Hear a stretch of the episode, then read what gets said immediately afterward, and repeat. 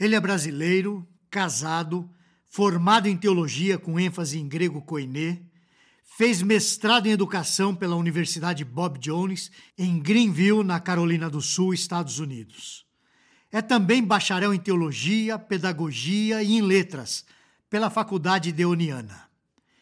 Ele também é sócio fundador da editora Trinitas e da Escola Cristã Clássica Trinitas. Atualmente é pastor da Igreja Batista Reformada de São Bernardo do Campo. O seu nome é Elmer Pires. E o tema que ele aborda no Telmídia Blog tem como título Gratidão e bom ânimo diante do sofrimento. Vamos ouvir o que ele tem a nos dizer sobre esse assunto. Será que nós podemos ter gratidão a Deus pelos eventos ocorridos no ano de 2020? A autora Mary Moller, em seu livro Gratidão, nos exorta da seguinte maneira: abre aspas. Jamais permitamos que o sofrimento nos defina. Pelo contrário, resolvamos deixar Deus usar as nossas aflições para nos tornar homens e mulheres que triunfam, e assim como Paulo, que fazem o evangelho avançar de formas até então inimagináveis para nós. Fecha aspas. Moller prossegue em seu livro com a seguinte ilustração real. Um exemplo adorável de efeitos que resultam do sofrimento vem de um lugar muito ruim, do campo de concentração de Ravensbrück, no norte da Alemanha, durante a Segunda Guerra Mundial. Corrie ten Boom e sua irmã Betsy haviam sido pegas salvando famílias judias do genocídio nazista. Elas foram presas, levadas para Ravensbrück, colocadas em barracões nojentos e fedorentos, projetados para abrigar 400 pessoas, mas que estavam lotados com 1.400 pessoas.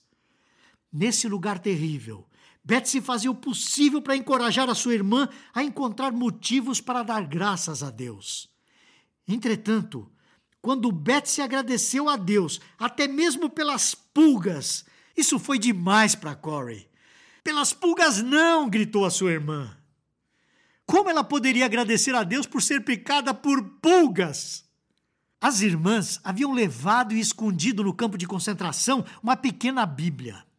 E toda noite liam em voz alta para um grupo de mulheres que cada vez era maior. Isso era contra as regras, claro, mas os dias foram passando e nenhum guarda apareceu no barracão delas. Nos outros e em todos os demais espaços, Havia sempre uma vigilância constante sobre todos os presos, mas não no barracão 28. Essa liberdade extra deu a Corey e a Betsy a oportunidade de organizar não só um, mas dois grupos de estudo bíblico para que mais mulheres pudessem ouvir a preciosa palavra de Deus. Se você desejar conhecer mais sobre essa incrível história de Corey Betsy durante a Segunda Guerra Mundial, Há um filme chamado O Refúgio Secreto que está disponível na plataforma Telmídia. A plataforma dá 15 dias grátis para você decidir se quer continuar com a sua assinatura. Vale a pena assistir esse filme. Está lá, confira. Mais feita a indicação, vamos voltar à nossa história. Muitas semanas depois, Betsy descobriu o motivo daquela liberdade que elas estavam desfrutando. Nenhum guarda ou supervisor havia entrado naquele barracão por medo de ser picado pelas pulgas. Tantas elas eram. As irmãs não tinham conhecimento disso, mas Betsy estava certa ao agradecer a Deus pelas pulgas.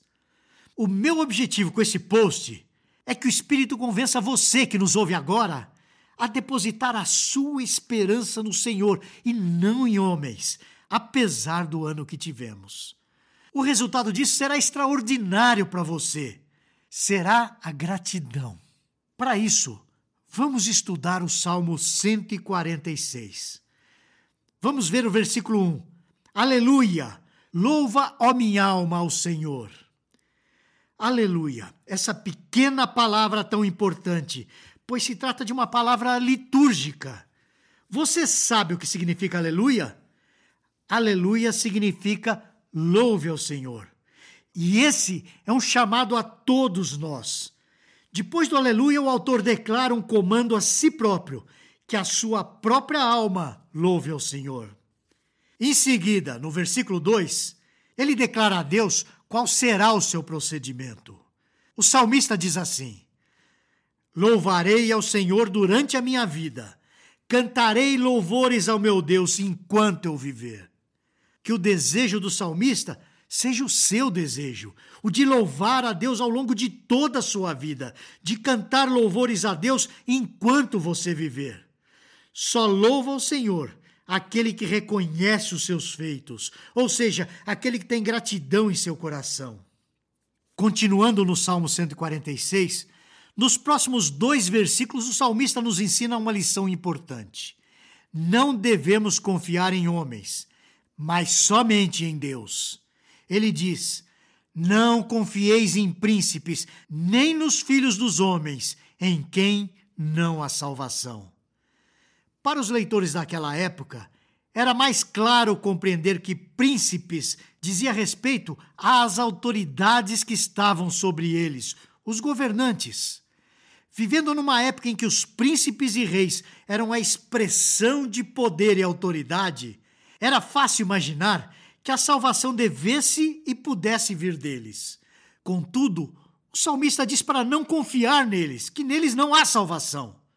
Apesar de serem uma autoridade legal, digamos assim, a confiança na manutenção da vida deve ser atribuída unicamente a Deus.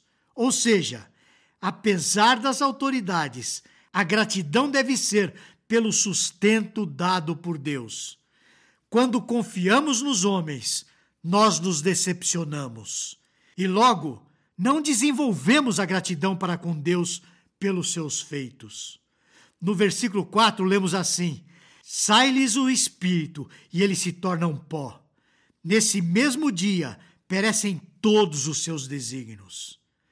Por que depositar a sua esperança em algo finito, em alguém que é como você, que veio do pó e ao pó voltará? Agora, porém, note o contraste que nos apresenta o versículo 5. Bem-aventurado aquele que tem o Deus de Jacó por seu auxílio, cuja esperança está no Senhor seu Deus. Feliz é aquele que é liderado pelo Rei Eterno. Nada lhe foge ao controle. Ou como diz Davi no Salmo 144, versículo 15, abre aspas, Bem-aventurado o povo a quem assim sucede. Bem-aventurado é o povo cujo Deus é o Senhor. Fecha aspas. Feliz é aquele cuja esperança está no Senhor seu Deus.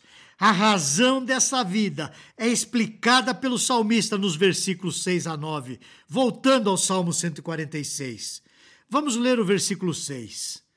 O Senhor meu Deus fez os céus e a terra, o mar e tudo que neles há e mantém para sempre a sua fidelidade. É nele que se encontram todo o poder e toda a autoridade. Com o poder da sua palavra, ele trouxe à existência tudo o que existe e a partir do nada.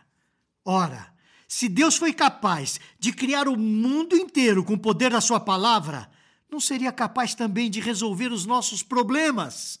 A nossa gratidão deve ser depositada nele, pois todo o poder reside nele, em quem podemos confiar. Como diz o salmista, ele mantém para sempre a sua fidelidade. Podemos confiar em Deus, porque ele é fiel, pois cumpre aquilo que promete. Ele cumpre a sua própria palavra e nele não há sombra de variação. Por ser imutável, ele também é confiável. Vamos ver o versículo 7.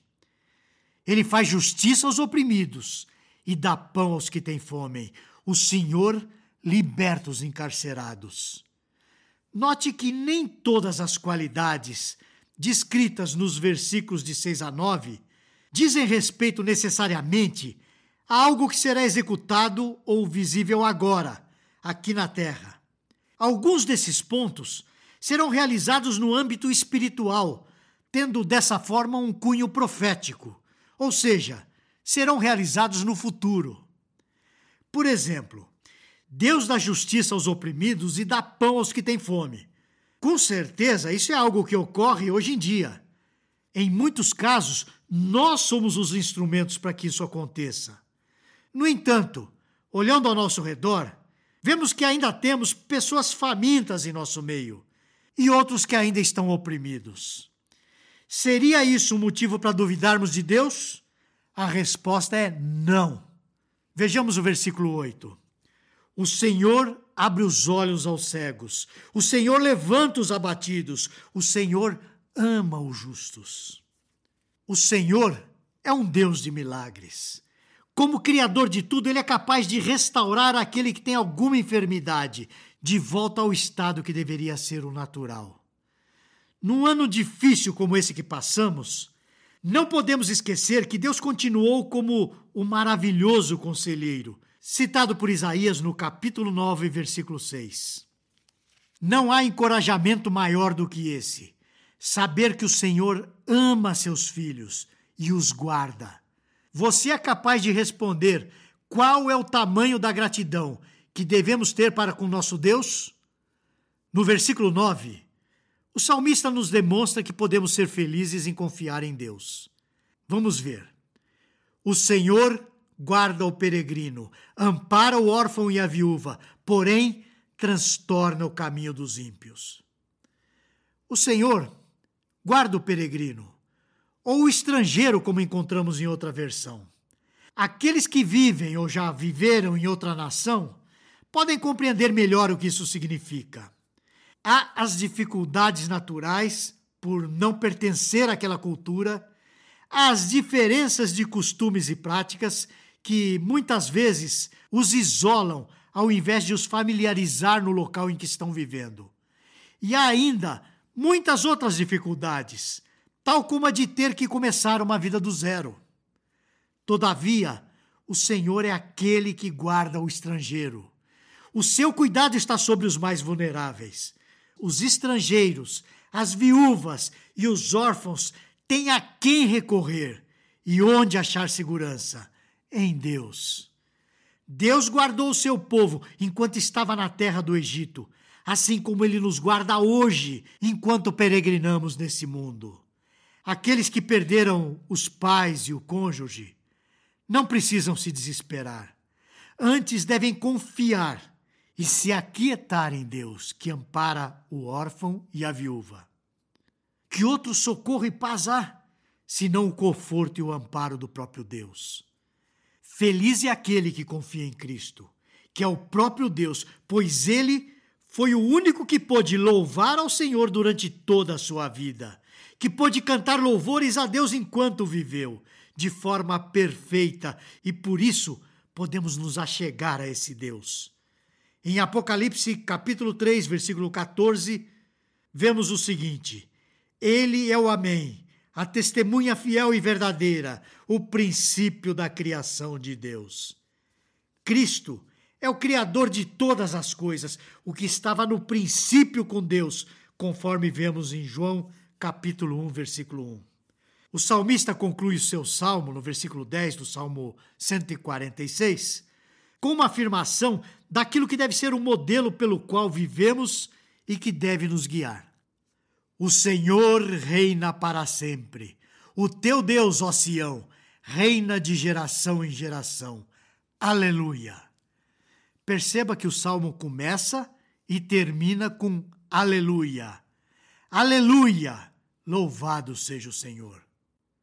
Meu irmão, que a sua gratidão e confiança em Deus estejam nos seus lábios, assim como foram expressos nessa pequena estrofe do hino escrito por Isaac Watts e que foi baseado no salmo que acabamos de estudar. Louvarei ao meu Criador enquanto fôlego eu tiver, e quando a minha voz na morte se perder, louvores ainda mais nobres meu espírito entoará. Meus dias de louvor nunca irão cessar, enquanto vida pensamento e meu ser continuar, ou pelo tempo que a eternidade durará.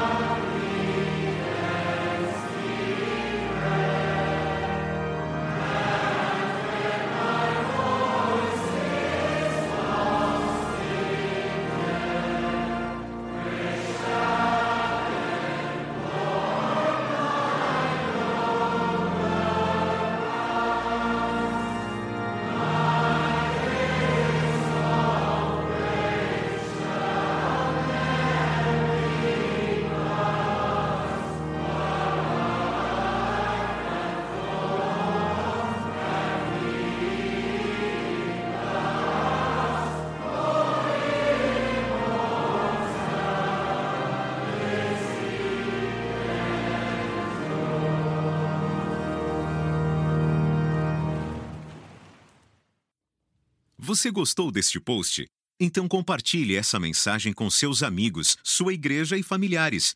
Coloque o seu e-mail no nosso blog para não perder nenhum post. Siga-nos no Facebook, Instagram e Twitter. Conheça a Telmídia, vídeos cristãos para você e sua família. 15 dias grátis. Assista quando quiser, onde quiser.